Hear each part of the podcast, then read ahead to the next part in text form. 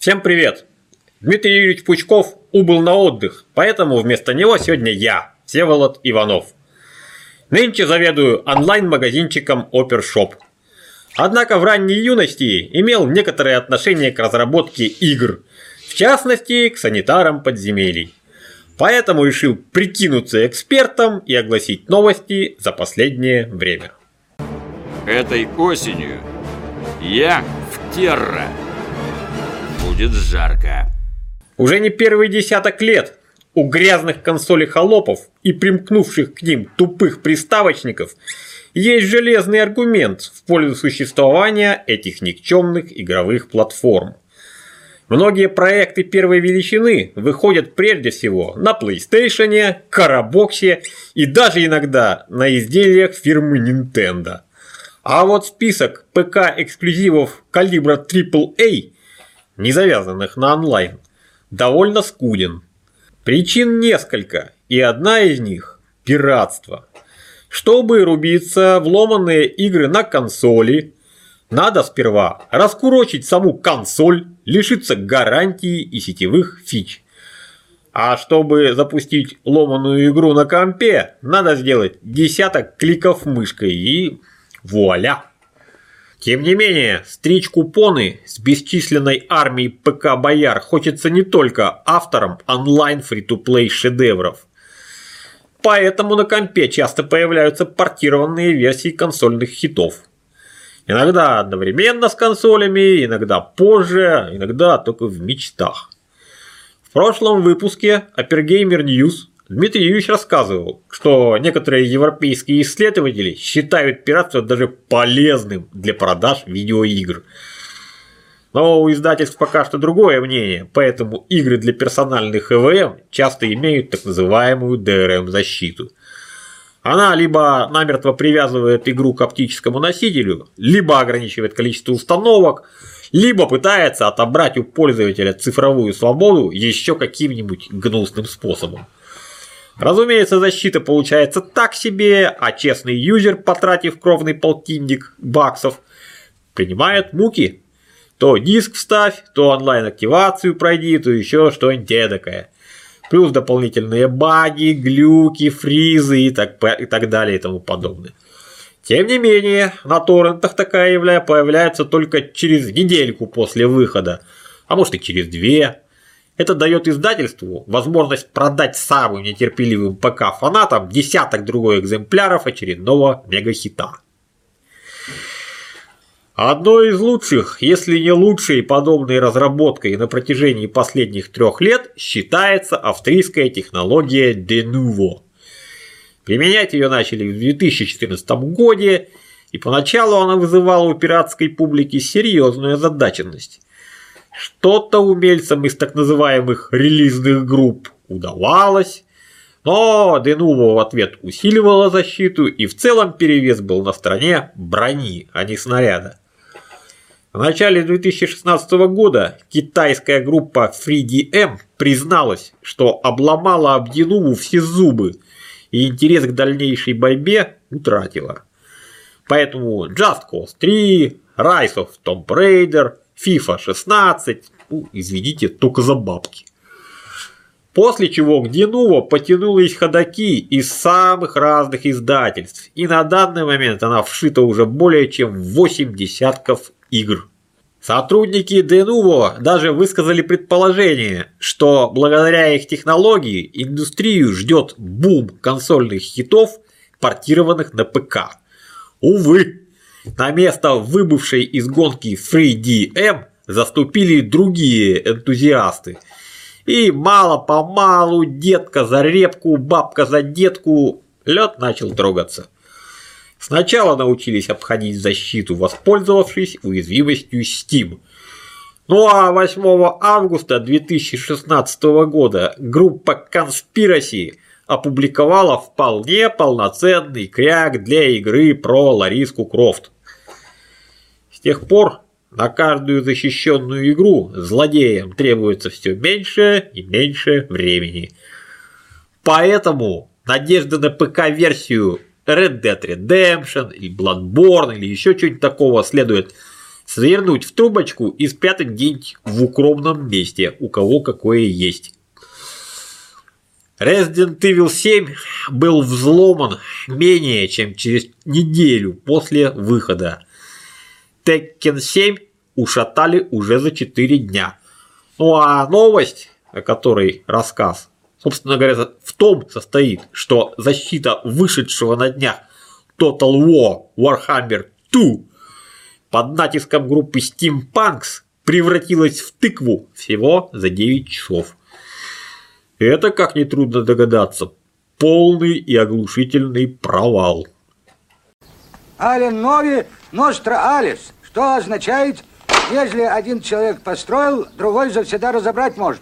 Ну, что тут можно сказать? Если вот кто помнит, в 2010 году был запущен такой сервис OnLive, позволявший пользоваться играми удаленно. То есть игра крутится на серваке, принимает от Игорька команды и отправляет ему видеопоток. Идея была гениальная, но опередила свое время и, деликатно выражаясь, не взлетела. Однако дальновидная фирма Sony выкупила у агонизирующего стартапа ключевые технические наработки и уже давно угрожает реализовать нечто подобное для своей замечательной консоли. А там, глядишь, и до ПК доберутся. Так что священная война с любителями халявы за рынок домашних ЭВМ только начинается.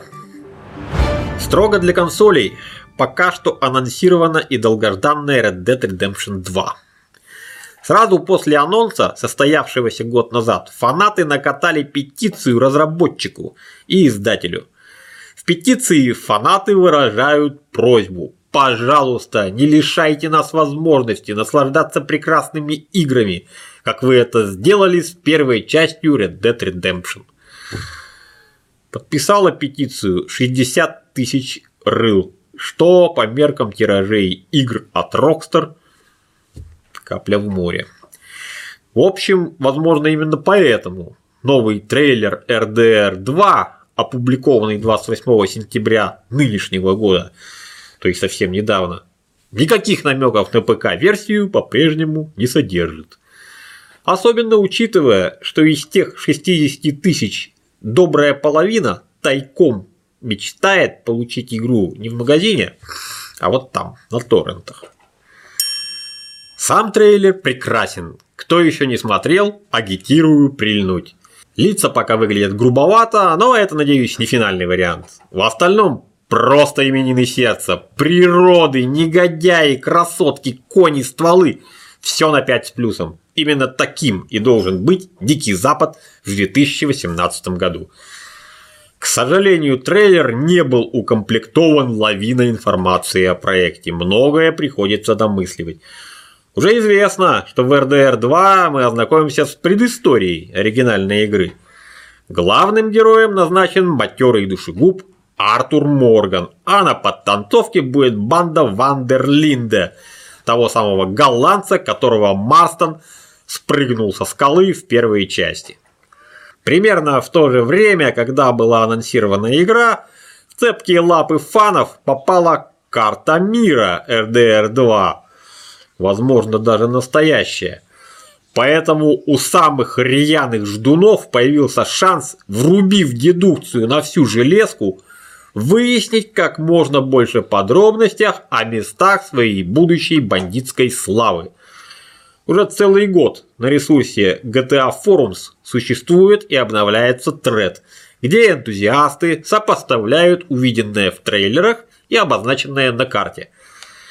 Говорят, сходится неплохо, многие пейзажи удалось идентифицировать. Что, кстати, говорит в пользу того, что карта настоящая. Получилось даже прикинуть площадь территории. Говорят, она составит почти 9 квадратных миль. Это сильно меньше GTA 5, например, где было 22 квадратных мили. С другой стороны, в RDR номер один лично вот мне тесно не было. А ведь площадь тамошней карты меньше 6 квадратных миль. Геймер-землемер опубликовавший предположение о размерах карты РДР-2, справедливо заметил, что передвижение по местности на коне и даже на паровозе тех лет происходит гораздо задумчивее, чем на Феррари или на самолете. Поэтому вот, клаустрофобия уж точно никому не грозит. А вот японское издательство Koei Tecmo решило таки порадовать героев мышки и клавиатуры ПК-версией самурайского слэшера Нио. 7 ноября один из главных конкурентов Dark Souls появится прямо в Steam.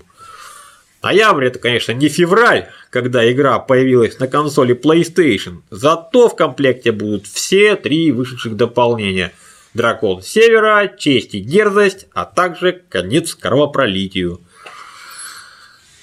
Еще версия укомплектована козырным шлемом Дхарма Чакра, который, судя по облику, задуман как способ потроллить контору Вентиль, в частности, и ПК публику в целом. Выглядит смешно. На компе Нио обучен работать в двух режимах Первый заточен под динамичный экшен и выдает стабильные 60 FPS. Второй ставит во главу угла красоту, то есть всякие киношные эффекты и разрешение 4К. Все 7 видов оружия, а также магия будут доступны с самого старта. Если кто-то в припадке счастья уже пляшет японские танцы и поет японские песни, чуть-чуть подождите – во-первых, придется очистить от порнухи по меньшей мере 100 гигов на жестком диске.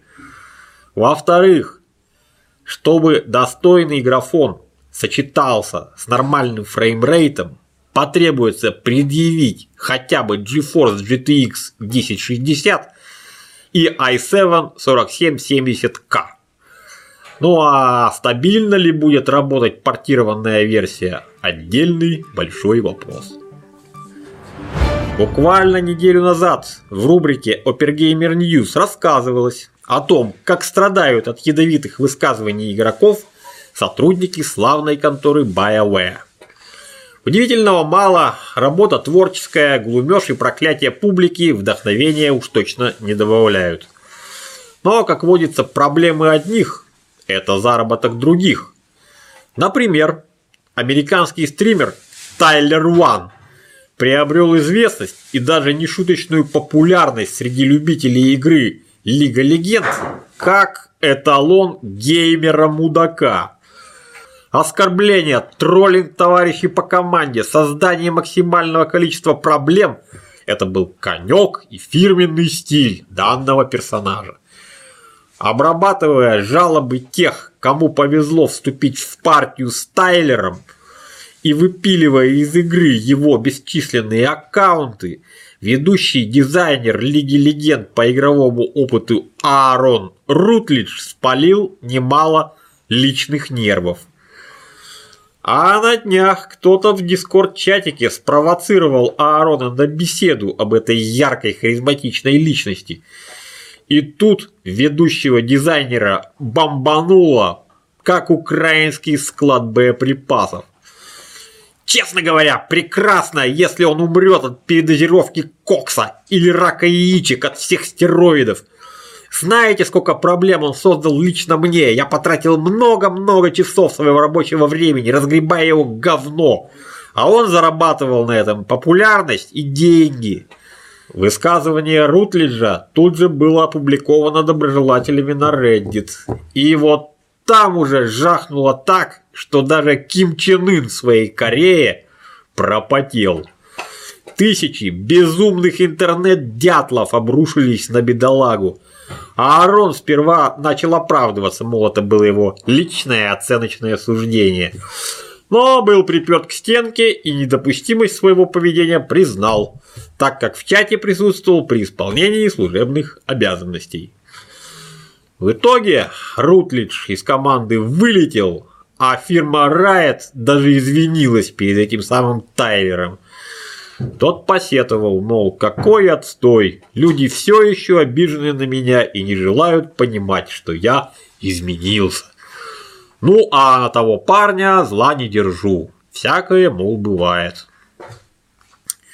Такая вот поучительная история.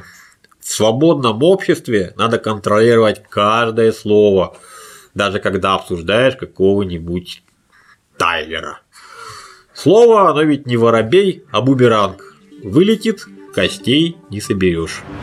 Как известно, свирепого древнегрека Кратоса в играх серии «Годовар» всю дорогу озвучивал афроамериканец Терренс Карсон. А в новом «Годоваре», который ожидается в следующем году, изменено не только место действия и геймплей.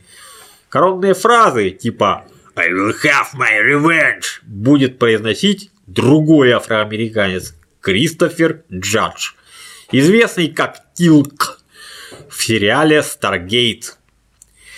И дело не в том, что он талантливый или дешевле в 10 раз. Зато он имеет более внушительные габариты. Дело в том, что новый God of War будет игрой про двух персонажей – Кратоса и его сынулю Атриуса. В третьей части Кратос уже тащил через уровни девчонку Пандору, а после успеха Last of Us делать игры, где герой обходится без напарника в принадлежащих Sony студиях вообще мавитон. Кратос, как известно, персонаж высокий и мощный, а караед его по сюжету еще не вырос. При этом, если кто не знает, сюжетные сцены для Uncharted, Last of Us и Годовара озвучиваются одновременно с захватом движения. То есть актеры в спецкостюмах разыгрывают представления и одновременно общаются. Поэтому важно, чтобы соотношение их размеров было примерно таким же, как в игре. Игру, конечно, ждем с нетерпением. Хотя вообще боязно за Кратоса. Вдруг новый Годовар поимеет успех, и ему придется в многочисленных продолжениях выкосить весь пантеон Скандинавии. И что же потом? Неужели Израиль?